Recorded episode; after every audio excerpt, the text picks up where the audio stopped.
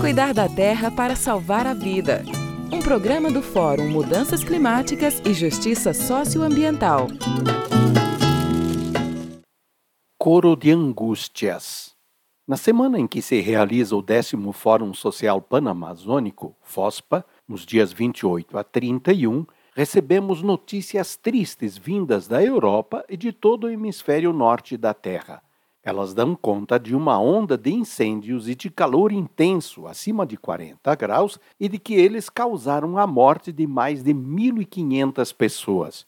Diante disso e de muitos outros desastres socioambientais que afetam a vida em todas as regiões do mundo, com destaque para o aumento dos incêndios florestais no Brasil e na América do Sul, o Papa Francisco pediu que os líderes mundiais prestem atenção ao coro de gritos de angústia da Terra. E os primeiros que devem fazer isso são os países ricos, pois eles têm uma dívida ecológica porque causaram a maior parte da poluição ambiental, prejudicando a música da natureza. Essa doce canção é acompanhada por um coro de gritos de angústia. Vítima dos excessos consumistas, ela chora e implora que acabemos com os abusos e a destruição dela.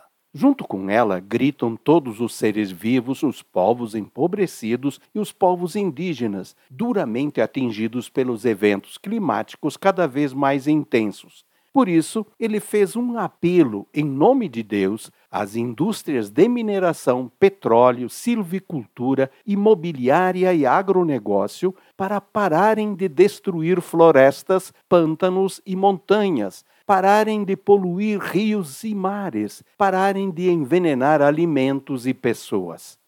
Amigas e amigos, os povos, comunidades, igrejas, entidades e movimentos sociais que se reunirão no FOSPA estarão com os ouvidos e o coração atentos ao coro de gritos de angústia da Amazônia e seus povos, bem como dos povos que precisam dela para continuar vivos.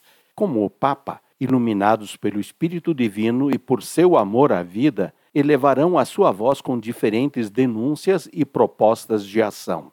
Todas elas, com certeza, anunciarão o desejo e a decisão de mobilizar a população de toda a Amazônia em defesa da vida de seu bioma com seus povos.